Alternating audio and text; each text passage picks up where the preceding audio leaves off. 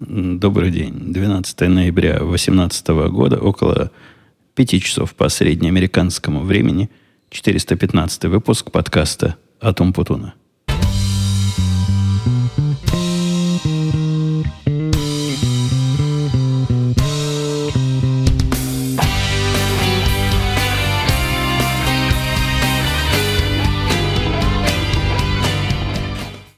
Практически в, работаю в две руки. Вот как в прошлом или позапрошлом подкасте один слушатель.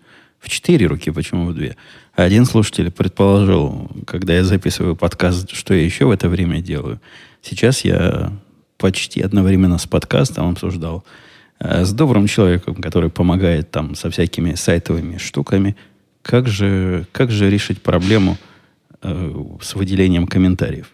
Странная проблема у нас с тех пор, как комментарии новые появились, мне, как человеку, готовящимся к этому выпуску, ну а кто же будет готовиться к этому выпуску еще? Больше вроде и, и некому. Так вот, раньше я выделял комментарии и, не думая, вставлял в то место, где я собираю все эти мысли. А собираю их прямо в стандартной программе Notes, а теперь они как-то не так прямо выделяются. И добрый человек сказал, что пообещал все сделать. Но на сегодня я ваши темы и ваши вопросы и, и ваши размышления скопировал как мог. Там в два приема иногда. Иногда сначала комментарий надо выделять, потом имя. Что-то там с выделением у меня непросто. Но человек пообещал, чувак сказал, чувак сделает. Он не из тех, кто обманывает. Говорю я с вами тоже, пока еще к тему не перешел, пока не забыл. Говорю с вами и радуюсь. Радуюсь не тому, что в очередной раз мы с вами тут встречаемся, хотя и это повод для радости. Но то, что этап, третий этап завершен. А именно этап, при котором я приобретаю к микрофону дополнительную, не дополнительную скорее, а запасную насадку того места, куда я говорю. Микрофон у меня такой, что сам он по себе железный, а на него такая лохмато-мохнатая штука надевается которая одновременно и поп-фильтр, и, и все остальное, и, в общем, часть микрофона. И вот это уже третье. Я, когда на Амазоне ее заказывал, поглядел, не поглядел, оно само говорит, даже если не поглядишь, говорит, о, говорят, чувак, ты такой уже заказывал не так давно, всего лишь в 2011 году. То бишь прошло 7 лет, и пришлось уже менять. Совсем, совсем растрепалась и, и, и схудилась. А третья она, потому что микрофон тоже с такой пришел. То есть, представляете, мы с вами микрофоны выговариваем. Материал, вот этот э, поролон, я не знаю, как он называется, который близко к рту, он успевает испортиться, сгнить, утончиться за эти годы. А мы продолжаем и продолжаем. Аппаратура не выдерживает. А мы с вами продолжаем наши разрешенные разговоры. Когда я спускался сюда, в студию, вот сейчас – записывать подкаст, жена обрадовала новым известием. Говорит, жук не придет. Если вы сразу удивились, как любой нормальный человек удивился, что, что за жук и почему он не придет, и от чего у нас э, по этому поводу в семье радость, так я вам доложу. Э, знаете, как у, разных художников бывают периоды, там такой-то период. И я не помню, как у художников они называются, но точно знаю, что у моего домашнего художника, у дочки сейчас жучиный период – у нее ее арт, ее искусство как-то на жуков стало повернуто. Причем, поскольку она человек разносторонний в этом смысле, что она только с этими жуками не делает. У нее есть э, такие трупики жуков за стеклом. Э, есть э, пару раз живые жуки у нас жили в, специально, в специальном помещении, в специальной банке – Э, из э, их, э, по-моему, вот с того места, откуда они вылезают, личинки, по-моему, это называется, или коконы. Она сделала даже какие-то сережки крутые. В общем, творчество жучиного периода прет вовсю. И как э, апогей этого творчества, апофеоз, приобрела она на свои, собственно, заработанные деньги. Какого-то особого жука. Она нам показывала фотографию, и такой жук водится только в Англии, в далекой Великобритании. И там тоже такой же жучиный человек их, видимо, вылавливает и продает. Продает, вылавливает и отсылает э, желающим. По-моему, 9 долларов за жука он берет. Ну, а пересылка из Англии стоит, по-моему, еще долларов 20. Вот такое примерно удовольствие за 30 долларов. Жук так себе выглядит. Ну, прямо, прямо стрёмный жук. Здоровый такой. Ну, не скорпион, конечно, но, но что-то близко к этому. Самый такой нескорпионный скорпион, который я себе могу представить. И такое дело можно заказать по интернету. Есть, есть специальные места, где такие вещи продаются. Мы к этому подготовились. А это не просто так купить жука. Вы что думаете, купили, купили жука и все? Нет. Во-первых, ему надо гнилые деревья, потому что он, оказывается, ими питается. И вот бедная моя жена под руководством дочки пошли вчера, по-моему, в лес ближайший гнилых деревьев набирать. Набрали много этих деревьев. Там, там есть чем жуку, чем жуку поживиться. Э, потом я в, его в коробке, в которой он будет жить, просверлил дырочки. Мне было велено, вот именно там сверху именно такие дырочки. Я не знаю, зачем такие дырочки. Ну, наверное, чтобы кислород жуку поступал. Там все по науке. В определенных местах определенное количество, определенной дрелью. Меня научили, я сделал. А сегодня пришла радостная новость из Англии, и чувак сказал, нет, тут такие холода, я проверил. Я в Америку жука посылать пока не буду, потому что он замерзнет. А жук живой. Если вы думаете, что это какой-то муляж, нет, настоящий живой жук. И его как-то упаковывает особым образом в, в, в шубейку, наверное, ну, чтобы не замерз в пути. Но вот сейчас с точки зрения жука экстремально холодные температуры, и поэтому он к нам не доедет в своем сознании. Посему мужик сказал мне, давай, деньги верну, такой честный, деньги верну. А когда насту... настанет весна-лето, приходи еще, я для тебя жутчину при... придержу. Прошлый подкаст я начинал а, тем, что выборы все сдвинули. В этот раз выборы нам не помешали. У нас даже есть результаты выборов, которые не привели ни к какому удивлению. Это не так, как в прошлый раз. В прошлый раз, если бы все ставили все, кто ставили на, на Трампа, ставили деньгами, конечно, по ней обогатились, потому что ставки были совсем низкие, особенно в начале подсчета этих голосов. А здесь э, тоже был определенный, через, определенный чрезвычайный оптимизм у противной стороны, а именно наши либералы и демократы долго рассказывали, год, наверное, рассказывали, что вот сейчас пойдет синяя волна. Синяя, потому что у них э, партийный цвет синий, и вот пойдет волна и сметет всех этих гнусных республиканцев, в принципе, в таком предсказании не было ничего удивительного. Это одно из тех предсказаний, как чувак предсказывает землетрясение, и если произойдет, он молодец, а если не произойдет, ну, кто там помнит, предсказывал он его или не предсказывал. Это предсказание было более чем реально, поскольку уже давно, по-моему, с 70-х годов принято не принято, но такая статистика. Так получается, что после выбора президента, какой бы президент ни был, а Трамп, вы помните, у нас особый специальный президент, даже если он не Трамп, даже если он кто угодно другой, то через два года на выборах его партия сильно теряет в позициях. И ожидалось, что она сильно потеряет. Потеряет э, и, и Палату представителей, и Сенат – так э, не получилось. Получилось, что даже в Сенате, по-моему, поднабрали чуток, а в представительской палате, конечно, потеряли. И вопрос тут сложный. Что было бы хуже потерять? Конечно, это нерадостное событие. И, конечно, мне как э, человеку противную, противному, противной стороне это противно. Но, тем не менее, я себя немножко даже поймал на вот этом ощущении, которым, видимо, проигравшая в выборах сторона себя ощущала последние два года. Знаете, неприятно проигрывать, особенно в таких э, важных вопросах. Меня даже не этот проигрыш э, расстроил. Ну, сказать, что сильно расстроил, не скажу. Вот либералы, которых я знаю, они сильно расстроились после проигрышев предыдущих и ходили такими расстроенными последние два года. У меня расстройство за день примерно вышло. Мы губернаторское место проиграли в штате Иллинойс, и это, поскольку политика здесь во многом локальная, во многом местная, это прямо чревато боком. Что этот э, их новый, наш новый, уж не их, поскольку я тут не либерал какой-то, выбрал народ, значит наш.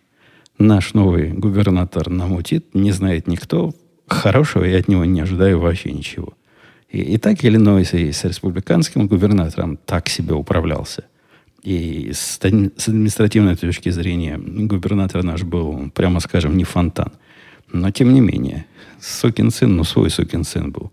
А теперь будет вот такой, у которого в избирательной программе главное было написано «Я ваш единственный надежный заслон против Трампа, выберите меня, и Трамп до вас не дотянется своими маленькими ручонками».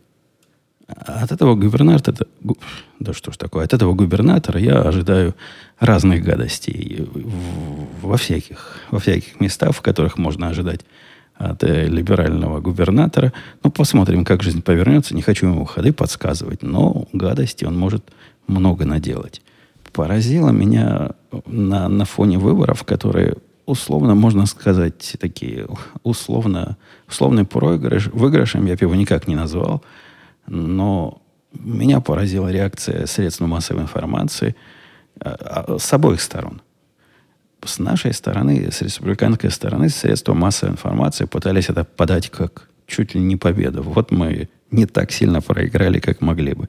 Это сомнительная позиция, и они недолго эту победу вот так праздновали, в кавычках, перешли к спокойному анализу и к спокойным разговорам. С другой стороны, там тоже не так все просто. Поначалу было заметно на некоторых каналах, на особо левацких каналах, не скажу, что шок и трепет, но э, явный дискомфорт. Явный дискомфорт от того, что выиграли не так много.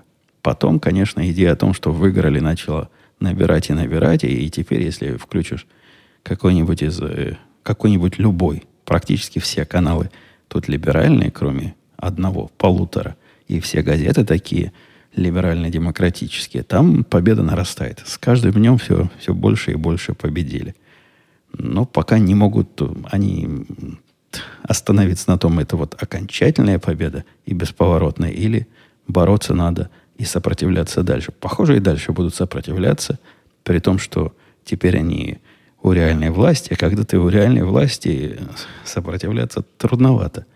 Необходимо избирателям показывать результаты. Вот они тебя выбрали. Хотя, конечно, многие там выбрали исключительно для сопротивления.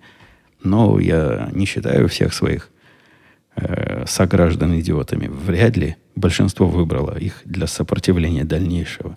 Скорее всего, для каких-то вполне реальных и разумных дел. Ну, еще немного раз выборы тут меня на политическую тему натолкнули. Э, тут повеяло, повеяло знакомым. Я в последнее время не часто слушаю радио на русском языке, ну, так исключительно, чтобы быть в курсе, что произошло. Может быть, у меня уже и, и слушатели слушать меня не могут. Или наоборот, могут. И я не знаю, что там может произойти, но слежу, держу руку на пульсе. Интересно. Хотя с практической точки зрения мне это действительно мало э, волнует, но интересно. Видите, я по-русски говорю и русскими новостями из э, исторической родины интересуюсь. Но не так часто, как раньше. Раньше я зачастую слушал разные радиостанции, эхо Москвы в том числе. Ну, и вы знаете, даже специальные Э, фит такой для подкастов «Эхо Москвы» сделал, который с тех пор стал сильно популярный. По-моему, он популярнее, чем э, оригинальные фиды «Эхо Москвы». Там количество подписчиков растет и растет. Но оно стоит, кушать не просит. Э, по-моему, обходится в 5 долларов в месяц. Ради бога, для народа мне ничего не жалко. Пускай наслаждаются. Так вот, и сам послушал, и повеяло, как говорил я выше, родным выступал вполне приличный человек. Известный мне э, еще по жизни вот той до, до 2000 года Шендерович, который...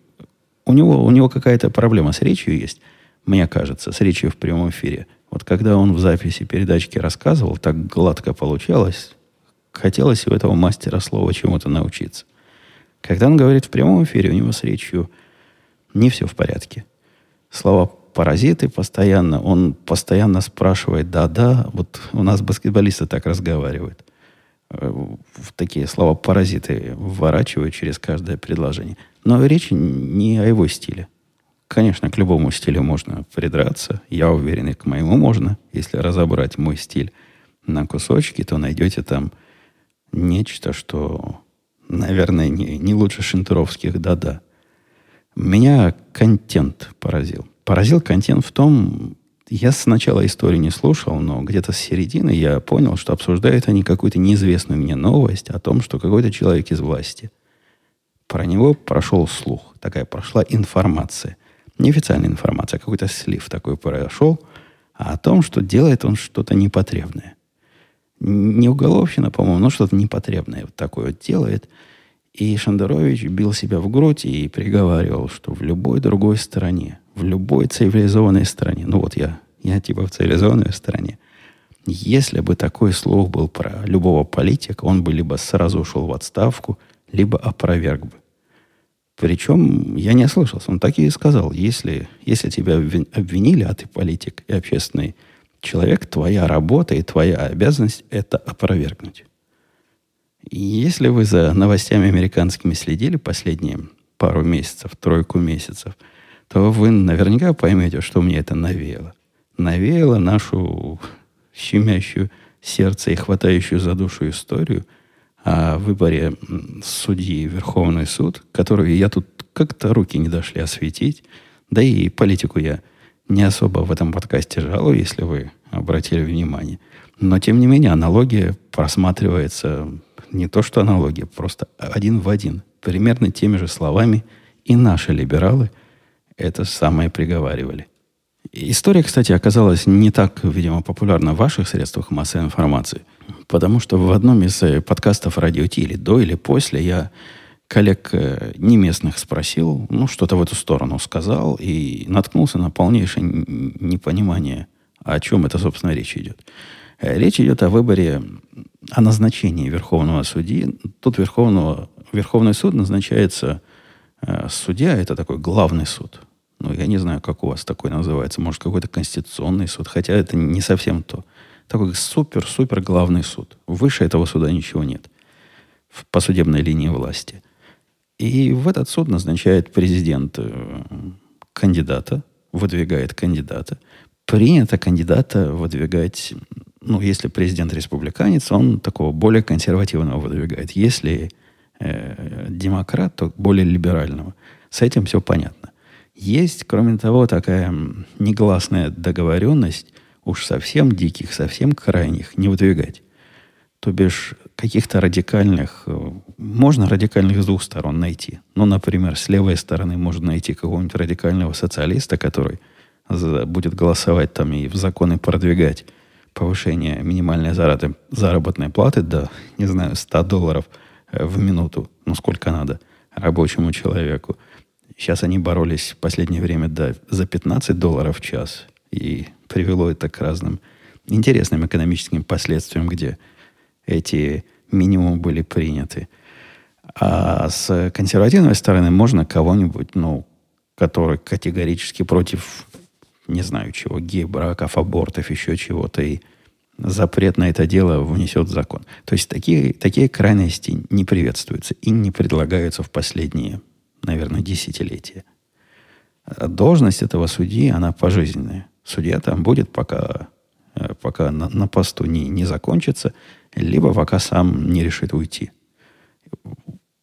Насколько я понимаю, идея его неограниченных полномочий именно в том, чтобы им нельзя было манипулировать. После того, как ты судью выдвинул, после этого он уже сам по себе, он судит по закону, а не по понятиям, пользуется в той или иной степени Конституцией и прецедентами. В общем, это очень важное, очень важное дело. И у каждого президента это личный такой список заробок, сколько он э, члена Верховного суда протолкнул, назначил. Э, у Трампа это уже второй – с первым тоже было не все так просто, а со вторым это был просто атас-атас. Это был ужас и кошмар. Судья этот э, на вид мужик такой, жена сказала, неприятно выглядит. Выглядит неприятно с женской точки зрения. Ну, такой мужик мужиком. У нее, по-моему, у моей жены к нему классовое такое чувство. Вот как у пролетариата к э, недобитым буржуям. Он действительно есть выходить из таких семей – и в таких местах престижных учился, и в разные, значит, престижные клубы ходил. Ну, какая-то параллельная вселенная, что, в общем, по-моему, нормально. Ну, учился он там и учился. Видимо, где он, по-моему, в Еле он учился. Чтобы быть третьим на курсе, действительно надо учиться, и денег родителей, наверное, не хватит на то, чтобы тебя протолкнуть. Надо, надо работать. И, и несмотря на свое непролетарское происхождение, он, похоже, а, работал по молодости, наверное, и сейчас работал как следует, позиции его вовсе не никакие радикальные. То есть из того списка судей, которые были у президента на рассмотрении, можно было бы найти таких, от которого действительно содрогнулись бы все либералы и поморщились бы некоторые республиканцы. Были там и такие. И это тоже не, не то, чтобы совсем уж фонтан. По некоторым позициям, ну, а им, по некоторым частям, по некоторым правам фундаментальным он подходящий. Например, он весьма подходящий по поводу э, вот второй поправки по поводу оружия. Он один из самых ожидаемых нашей оружейной тусовкой кандидатов был бы. Но по разным другим поправкам он так не особо. По поводу э, права на неприкосновенное жилище и незаконный обыск, его позиция не совсем уж фонтан. По поводу первой, то есть по поводу свободы слова, у него тоже есть чем поспорить. Но, тем не менее, в среднем по больнице нормальный судья. Я бы против него не голосовал. Либералы сказали, мы костьми ляжем, но он не пройдет. Причем еще неизвестно было, какой будет кандидат. Они костьми пообещали лечь против любого кандидата, чтобы он не прошел, поскольку это второй судья за последние э, два года новый. То есть баланс сил смещается. Если выберут этого судью, в Верховном суде окажется пять, кандидат, пять судей с более консервативным взглядами и четыре с менее консервативным взглядом. Да, нарушение. Баланса нарушения с их точки зрения произойдет, и поэтому надо бороться всеми силами. Борьба всеми силами в их понимании выглядела, на мой вкус, абсолютно отвратительно. И вот тут она пересекается с Шендеровичем и тем, что если против тебя обвинение, будь добр, докажи, что ты не, э, не жираф и не, не верблюд. На этого судью одна из... Э, ну, там, там сложнее история была. Ее так трудно быстро рассказать, но э, одна из демократических сенаторов в, уже в последний момент, когда чуть ли не на завтра было голосование, сказал, тут, ой, тут у меня такое письмо завалялось такое письмо, где бедная женщина утверждает, имя я ей не скажу, ее не скажу, и кто она такая не скажу, и когда это было не скажу, и детали не скажу, но она утверждает, что он грязный насильник. И вот он ее изнасиловал, и поэтому надо нам все это приостановить. И дальше, дальше идти нельзя. Зачем нам такие насильники в суде? История эта потом разворачивалась в течение следующих нескольких недель, когда действительно задержали все слушания – личность этой женщины выяснилась, причем странным образом она просила личность ее не раскрывать, но, похоже, те демократы, кому она написала письма, не погнушались в раскрытии личности и слили в прессу и узнали, кто это такая. Долго ее позвали, что приехала, дала показания – и долго она отнекилась тем, что я так летать не люблю. У меня с момента изнасилования теперь такая травма психологическая. Самолетов боюсь, летать никуда не хочу. Ей предложили приехать к ней туда домой, там произвести а, опросы и вот это интервью, и вот эти слушания, на что тоже ответа не было. Тянулось это долго, и были не нулевые подозрения, что тактика это затягивание, ну, неспроста. Потому что выборы на носу. Если бы затянуть еще немножко, то можно и до выборов дотянуть. А там по посмотрим, как карты лягут. Э, тем не менее, ее таки вызвали давать показания. Перед, в Конгрессе она давала показания. И опрашивали ее там. И опрос этот произвел нам, оставил очень двойственное впечатление. Эм, тетка мне не показалась э, такой ненастоящий. То есть, похоже, что-то у нее, что-то не так. Я не знаю, где это у нее не так. Было ли у нее какое-то такое событие в жизни. А речь идет о событии в начале 80-х годов. Когда она утверждает, что он, значит, попытался ее изнасиловать в каком-то месте, привела список свидетелей. И свидетелей никто этого события не помнил. Все свидетели, включая ее подружку, которая типа должна была сказать, да-да, я там тоже была, они сказали, ну, ну, они не сказали, что этого не было. Они сказали, что ничего подобного припомнить не могут. Наверное, если бы что-то такое где-то было, наверное, кто-то бы что-то припомнил, трудно сказать. Но и сама потерпевшая тоже припомнить не может практически ничего. Она не могла припомнить ни, ни года, в который это произошло, ни дома, в котором это произошло. Э, хотя точно помнила разные странные детали. Ну, типа, когда ее спросили, пила ли она на этом мероприятии, что, в общем, не, не делает ее менее жертвой. Она сказала, нет, я точно помню, что выпила всего одну банку пива. По-моему, тогда им было лет по 17 или 18, ну, где-то в школьном возрасте все это было. Судья на это сказал, не было такого. Ничего близко не было, и вообще это ни в какие ворота не лезет. Дальнейший опрос этой свидетельницы, впечатление мое еще... Я совершенно на это смотрел вот с открытым забралом, без всякой политизированной точки зрения. Поначалу она казалась очень убедительной. Но как только ей задавали вопрос, который, видимо, был не подготовлен и не натренирован, она начинала плыть, причем как-то неэлегантно плыть. Но когда ее спросили, там, а кто тебе посоветовал такого-то адвоката нанять, она что-то пролепетала, типа я была на пляже и поговорила с людьми на пляже, и вот люди, люди на пляже мне посоветовали. Ну, типа посторонние какие-то посоветовали. Дело даже не в этом, а дело в мелких э, недочетах и в мелких шероховатостях, которые все вместе складывались в картину, что мне трудно было поверить в ее искренность. Ну, трудно. Хотя на вид она была совершенно такая тетка, ну, грустная. Грустная тетка, ей было трудно все это рассказывать. Она в процессе плакала, хотя событие уже 30, там сколько лет назад произошло, но тем не менее, я могу представить, что это травма и до сих пор, если это было. Потом на вопрос про самолеты тоже с ним странно получилось. То есть э, сюда она прилетела на слушание, и потом оказалось, что она летает уж точно чаще, чем я. И каждый год туда летает, и на Гавайи летала. И, в общем, вся эта история, что она не может прилететь давать показания, тоже выглядела немножко странно. Одним из пунктов было ее рассказ, как она рассказала все психологу, всю эту историю первый раз там много лет назад, хотя не назвала, кто, что этот, вот именно этот судья являлся насильником – и под это дело там дверь особую поставили. Потом расследование выяснило, что дверь поставили за много лет до этого. Ну, от ее страха, что кто-то ворвется в дом. Так она это подавала. Поставила она вторую дверь, а муж, значит, против этой двери был.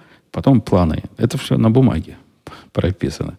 Поставите, когда поставили дверь, легко понять, и куда поставили, и зачем поставили.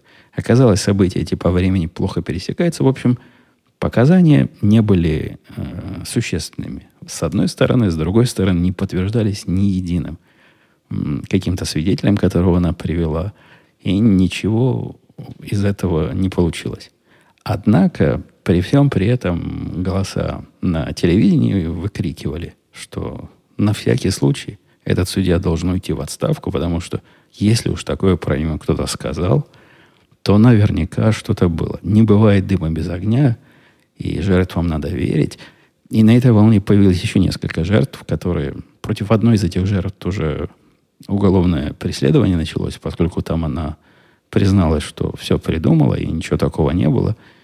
Там тоже сложная история, если хотите, когда-нибудь расскажу. Другая типа жертва, которая рассказывала, что он был чуть ли не серийным насильником, э, тоже сказала, что, ну, может, был, а может, а может и не он, а может и не был какие-то такие показания дала Туман, и она тоже под, э, под угрозой преследования за попытку манипулирования и дачи ложных показаний. Там все не просто закончится.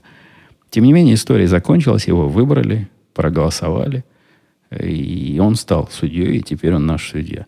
Однако вот эта презумпция виновности о том, что если уж против тебя что-то сказали, то не могли просто так сказать, она, с моей точки зрения, я вовсе не пытаюсь на русские реалии переводить. Может, там только такая презумпция виновности против власти работает. Однако с, с моей обывательской точки зрения это абсолютно безответственная позиция и тупиковая. Потому что теоретически, если принять вот эту позицию, ну, вот как аксиому, что с этого момента любое обвинение против любого человека, который в какую-то власть идет, достаточно для того, чтобы его в эту власть не пустить, это будет какая-то супердемократия, когда каждый избиратель может закончить э, единолично карьеру любого выборного или назначенного бюрократа или, или другого представителя власти. Вообще все эти темы я затеял исключительно потому, что у меня а, обычной бытовухи на этот раз как-то немного. То есть настолько немного, что нет вообще. Посему вот у нас была минутка политинформации. А кто из нас в детстве не вел политинформацию? Поднимите руки. Я, я был. Я, я, да, регулярно в школе. И потом в институте прочитывал последние новости в своем изложении а, про всякую военщину и деревенщину, ну и все прочее, что положено было в Советском Союзе приговаривать. И у нас, я теперь как Буратино, это я уже перехожу к следующей теме, точно как Буратино живу за нарисованным очагом. В моей, в моей третьей напервильской студии до момента прошлой недели не хватало одной детали интерьера. Нет, вовсе не нарисованного очага. Он такой side effect. Такое паразитное Э, наводка получилась. Под тем, что под тем, что ставится под телевизор, вместо того, что ставится под телевизор, у меня там была такая длинная табуреточка, а, которая вообще от чего-то другого, которая стояла там временно и мозолила мне как перфекционисту глаз до тех пор, пока жена наконец-то не разрешила приобрести, приобрести под телевизор какую-то тумбу, подставку, такую специальную мультимедийную, в которой я могу все приборы засунуть, и которая будет выглядеть как-то не так броско, как вот эта беленькая табуретка, что стояла до, до того. Она долго не могла решиться, потому что жена и мебель – это две вещи, которые быстро никогда не сработают. У нее такие критерии сложные, о которых нормальный человек бы в моем лице ну, нормальный мужчина бы в моем лице и не подумал.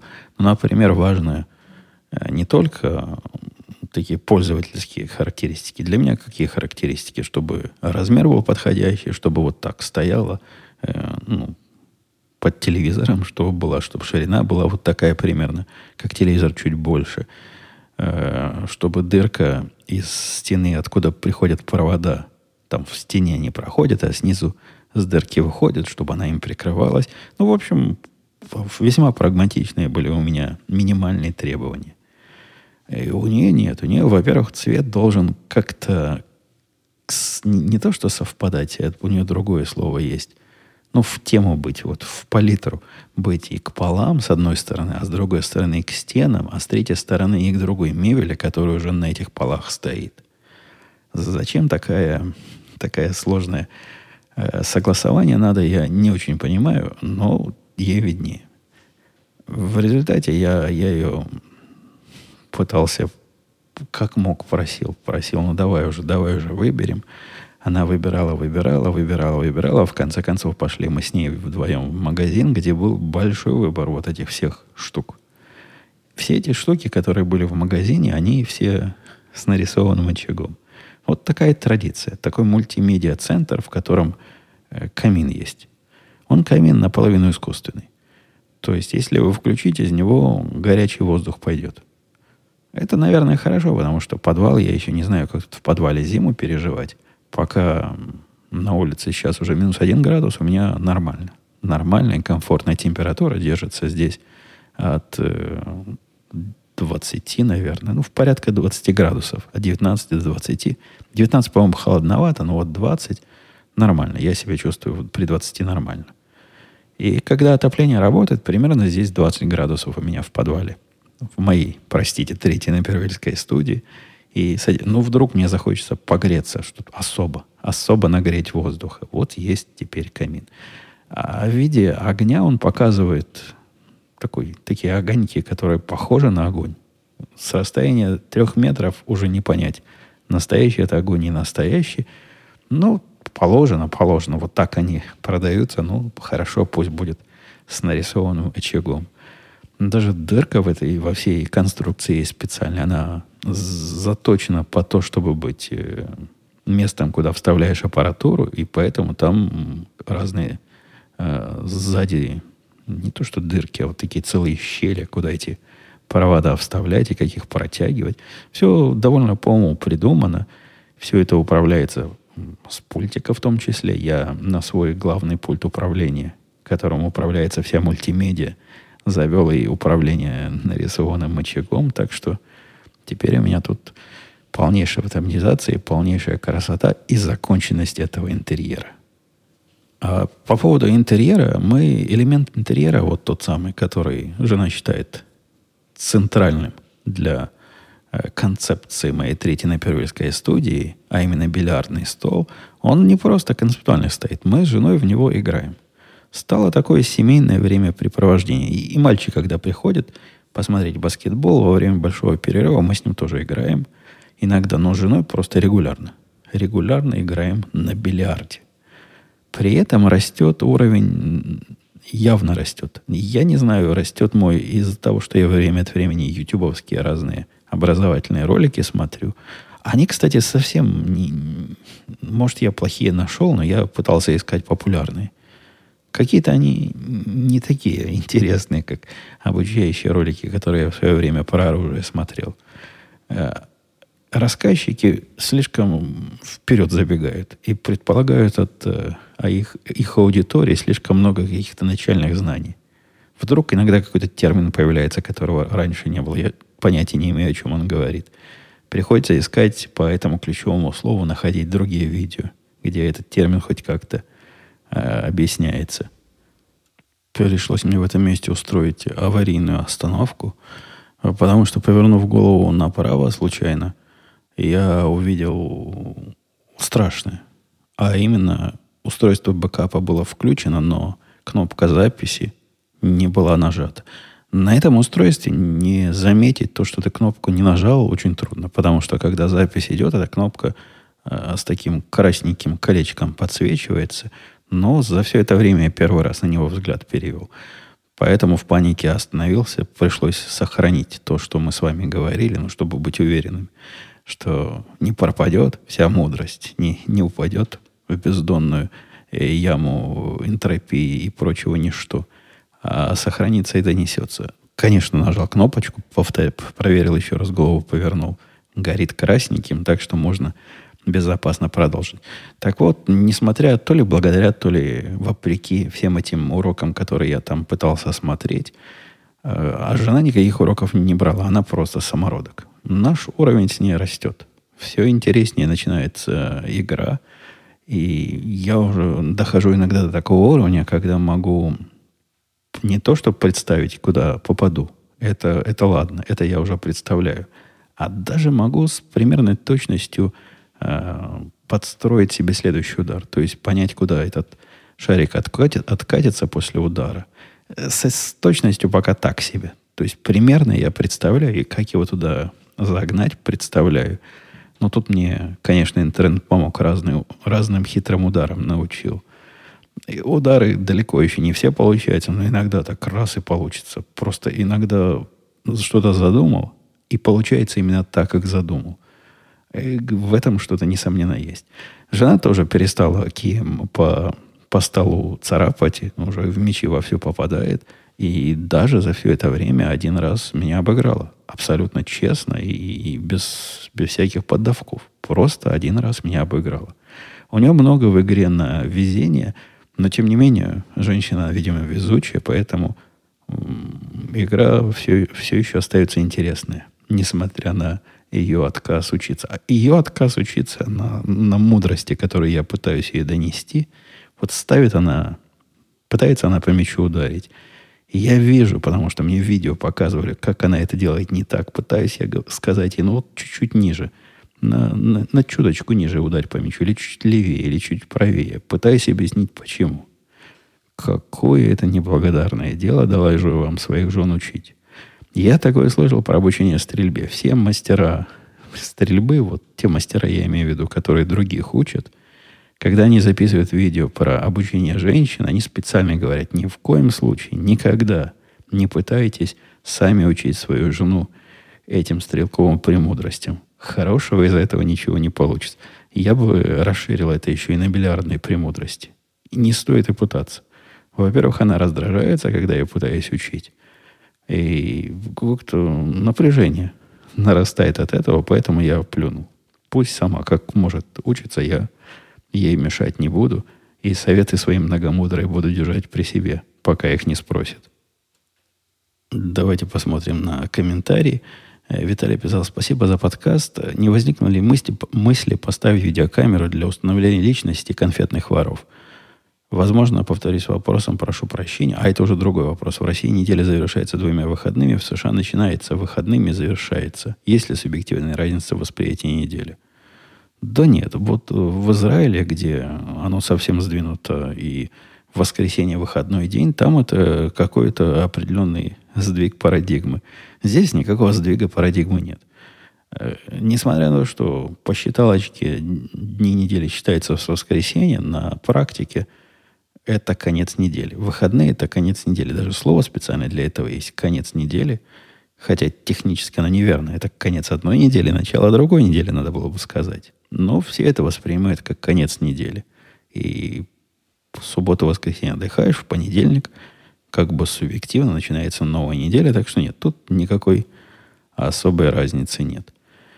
А что касается видеокамеры для установления личности конфетных воров, э, так это поздно бить боржоми, когда уже конфеты унесли. Ну, кому против кого я сейчас поставлю, чтобы на следующих воров ловить?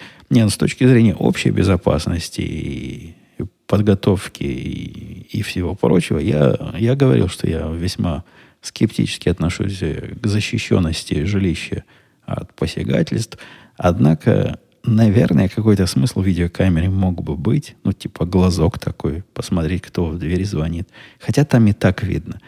Если бы вы видели местные двери, то в них глазки не делают. Поскольку дверь это обрамлена обычно стеклом, и в стекло прекрасно видно в это стекло, кто пытается позвонить. Какой еще смысл в видеокамере? Ну, зафиксировать нарушителя, который будет конфеты воровать. Возможно. Пока руки у меня до этого не дошли, хотя в эту сторону неторопливо подумываю. Добрый день, писал Кирилл. Спасибо большое за подкаст. В Чикаго в далекие времена проходили съемки культового для своего времени фильма «Брат 2». Обращали внимание, что находится рядом с местами съемок этого фильма? Смотрели ли вы этот фильм? Ну, ну что, я совсем дикий, Кирилл? Конечно, смотрел. Как же можно не смотреть? Ну как же? Как же так? А, по поводу мест, я так особо не помню, какие там места были. Помню, там центр Чикаго показывали мосты, вот это все. Но там я каждую неделю нахожусь. Работка моя там. Так что хочешь, не хочешь, там и побываешь. Но что касается каких-то других мест, где, не помню, там какая-то украинская мафия где-то тусовалась, и я уже подзабыл какие там были пейзажи и интерьеры в этом фильме. Не, специально этим я не занимался, но даже если я там случайно окажусь в каком-то этих местах, вряд ли в голове щелкнет, что вот это я видел 10 э, лет назад в фильме «Брат 2». Поэтому он скорее нет, чем да, мой ответ. Тимур писал, «Э, добрый день, Евгений, поздравляю. Нет, спасибо большое за то, что регулярность выпусков стала просто зашкаливающей регулярной. Э, это, кстати, некоторые жалуются. В Твиттере жалуются люди, при, пришли с рекламациями, говорят, на, настал тот момент, когда невозможно больше Путуна слушать. Слишком много подкастов, не успеваешь прослушать. Так что да, бывают и, и отрицательные эффекты от такой регулярной частоты. Поздравляю, Жене Бессы, написал Тимур. Хотел полюбопытствовать. Это та самая девушка, которую вы учили программировать? Э, ответ – да, та самая. А если да, то на кого она в итоге решила идти учиться дальше. Погодите, она не... Такой у него вопроса не стояло, куда учиться дальше. Она известна куда.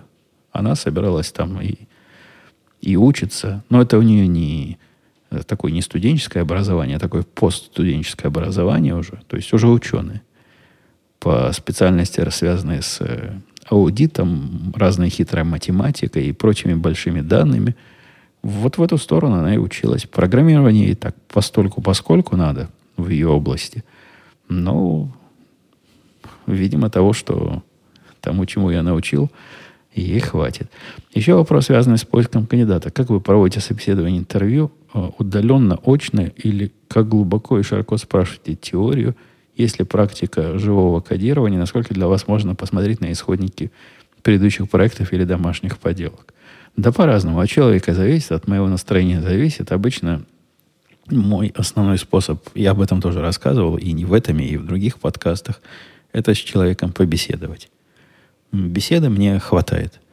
В принципе, когда какая-то область, в которой я небольшой специалист, ну вот когда мы брали на фронтенд китайца, там мы заставили его сделать задачку. Это исключительно из того, что из разговора сразу не было понятно. Мне, например, не было понятно, насколько он компетентен в своих вопросах. Ну, не моя область. Э, по поводу, насколько важно, насколько важно предыдущие проекты, конечно, если приходит человек, который может поддержать разговор и направить меня в процессе разговора, а вот я вот такой проект писал, можешь глянуть, чувак, вот на гитхабе лежит, это, конечно, плюс. Минусом это не будет. Но если там не совсем-совсем уж ужас, ужас и кошмар, заставлять людей в тех, опять же, областях, в которых я понимаю, кодировать передо мной, никогда такого не делал. Не уверен, что это хорошая идея, и не уверен, что я много смогу понять, но какой-то код, конечно, было бы интересно посмотреть который он когда-то где-то написал, это много о чем скажет, хотя тоже этого знания недостаточно для принятия решений, и надо, надо все-таки беседовать вдумчиво и, и лично. Именно личное общение, а уж там тронуться глубоко и широко теории, ну, зависит от того, как разговор пойдет. И в каких-то разговорах я могу с кандидатом углубиться, если, если он может этот разговор поддержать в тему какой-то экзотической технологии или какого-то экзотического фреймворка. Но это разговор. Я разговариваю с ними, как примерно мы в радио беседуем на технические темы друг с другом и с приглашенными гостями. Никакого а, давления на кандидата и никакой позиции ты я начальник, ты дурак, нет и близко. Я пытаюсь с людьми беседовать как с коллегами потенциальными. И вот от этой, от этого разговора становится, мне лично становится понятно решительно все, и такой метод давал очень мало промашек за последние 20 лет. Дмитрий писал, Евгений, чем закончилось э, обучение дочки вождению? Ее же мальчик учил, уже получила права, машину себя выбрала. Жена, кстати, вообще по скоростным магистралям не ездит, или если сильно нужно, то поедет. И думаю, если сильно нужно, то поедет. Вот если припрет так, что надо-надо, то поедет она носится по вот этим, которые не скоростные магистрали, но на которых на скоростных магистралях, по-моему, 60 миль в час ограничение скорости у нас, а на нескоростных, где она чувствует себя вполне комфортно, 55. Ну, 5 миль, конечно, в час разрешенного максимум разницы не делают. И там, и там нарушают. Примерно одинаково. И там быстрее едут, и там быстрее едут. Однако вот эта часть ее больше всего напрягает встраивание в, в движение, поскольку на скоростной трассе это, это сложнее, чем на, на обычной, где светофоры есть, и где понятно, как туда въехать, и где тебе все окружение помогает. Кроме того, на дорогах таких обычных народ э, в такой деревенский. Она же у нас в, в нашем районе обычно ездит. У нас тут люди деревенские – Посему всех пропускают, все очень любезны. Хотя тоже она рассказывает истории, которые я не могу своего опыта подтвердить. Как кто-то за ней едет и бибикает, потому что, ну, видишь ли, едет со скоростью, как на знаке написано, а какому-то горячему джигиту надо обогнать. Никогда у меня такого не было. Может, эти джигиты чувствуют, что женщина в машине сидит, и можно побибикать. Не знаю. Но с, у меня ни разу в жизни такого, ничего подобного не происходило. У нее это происходит не скажу, что регулярно, но время от времени. Что касается обучения дочки вождению, согласно э, оценке мальчика, она вводить умеет. Водить умеет достаточно, чтобы сдать на права, однако они так и не доездили э, положенное время. Как-то то мальчик женился, то у девочки каникулы. В общем, надо им еще до, доездить свои часы. Сколько там часов им осталось, не знаю. У него все записано. Они же честно, если положено столько, то они столько и проездят, и лишних часов себе не припишут. Димик писал, Евгений, привет. Не могли бы вы привести пример биржевых мошенничеств, которые отлавливают ваша система, не связанных с, с, с инсайдеровской информацией? На 50 минуте. Язык стал заплетаться у Путуна. Можете это написать в Википедию.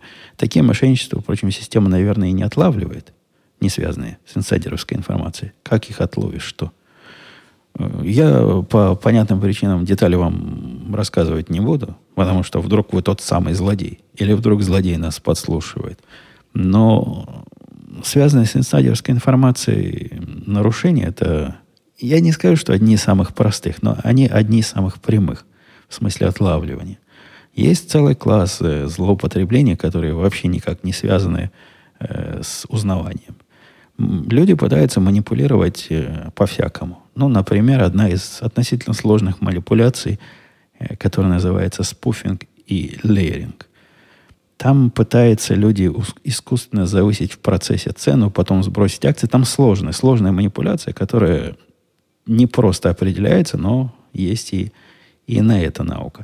Есть э, нарушения, связанные с тем, что человек пытается умышленно задрать цену, ну или опустить цену, в зависимости от того, в какую сторону он рынок пытается двигать, на какую-то бумагу путем открытия сделок под конец дня. То есть самая последняя сделка его, он пытается, чтобы закрытие произошло на том уровне, которому ему интересен.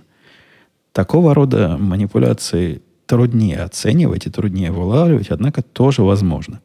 Делать это вовсе не, не статическим обзором. А, там, там все сложнее. Там многофакторный такой анализ. Вот этот э, про, называется marking the close, вот это нарушение, когда пытаешься на закрытие сильно повлиять. Э, он не самый тоже сложный, ну, по сравнению с другими анализами, однако это примерно десяток размерностей – Представьте такое аналитический, аналитическое пространство, где есть 10 размерностей, которые в той или иной степени могут на результат повлиять. Вот таким примерно образом и делаем. Там масса всего есть. Всего. Масса всего. Масса разного есть. Масса разных нарушений. А самые сложные нарушения, как ни, ни странно, ну или как ожидаемо, это нарушения, связанные с э, как бы их э, так пояснить, с э, координированной активностью. Ну, когда муж, муж продает с одной стороны, а жена покупает с другой стороны. Поскольку для нас данные эти анонимизированы, и мы не видим, что это муж и жена, и вообще про них ничего не знаем, для нас это два номера счета, которые как-то действуют. Определение такого оркестра с, с попыткой либо нажиться, либо э, манипуляции налогами таким образом делаются. Это трудно вычислить и, и трудно понять, действительно ли они связаны. Вы понимаете, в этих системах, да, не главное, не самое главное определить нарушение. Определить нарушение всякий дурак сможет. А самое главное не определить то, что не нарушение, а нарушение. И вот это главная проблема. То есть избавиться от ложных срабатываний. Я, по-моему, рассказывал когда-то, что система, которую мы успешно с рынка вытесняем от большого игрока, такого супер большого игрока, известно тем, что генерирует в день примерно 10-15 тысяч потенциальных нарушений. Эти не пропустят ничего. У них там, ну, алгоритмы примерно, видимо, как у нас, и мысли, видимо, такие, как у нас, однако какого-то ума и какой-то сообразительности не хватает, чтобы догадаться, что, ну, какой живой человек 15 тысяч потенциальных нарушений способен оцените руками и как-то из них отфильтровать 90, наверное, 9%, наша система в день дает, в плохой день может 100 дать нарушений, из которых заказчик, как правило, 90 примет как настоящее, а 10 скажет, ну, что-то тут вы, чуваки, похоже, ложно сработали. Мы гордимся своим процентом, низким процентом ложных срабатываний, это как бы наша фишка, мы эти вещи умеем делать. Ну, дальше я вам детали не буду рассказывать, потому что, во-первых, э, такой ноу-хау, а во-вторых, подкаст не совсем технический, чтобы в эти темы глубоко залезать. Давайте я подустал, мне нужно и к работе возвращаться. Тетка мне пишет сообщение, как-то у нее какой-то кот. Кот, а тетка с котами, который кот за руку покусал. Кстати, там все хорошо, по-моему, закончилось, не пришлось ей э, руку отрезать. И кота она таки не сдала в заключение, суд ей еще предстоит. Может, расскажет, как закончилось, придется ли ей платить тысячу долларов штрафа за кота или нет. Так она не про кота, она про кот говорила код «д» с буквой «д». Какой-то не тот. Где-то ей показали. Она любит говорить обрывками мыслей. Вот такое фрагментарное клиповое мышление. Мне придется это э, перевести, какого-то контекста добавить, в котором она варилась в последнее время, и попытаться на этот вопрос ответить. Поскольку она уже ушла, уже 5 часов 24 минуты здесь, а она четко до 5 работает. Начинает с утра пораньше, часов в 7, наверное, и в 5 на рабочем месте ее уже как 5 часов пробьет, так и не найдешь. Э, ну, давайте, все. Пойду я к этим котам и кодам. А мы с вами до следующей недели услышимся.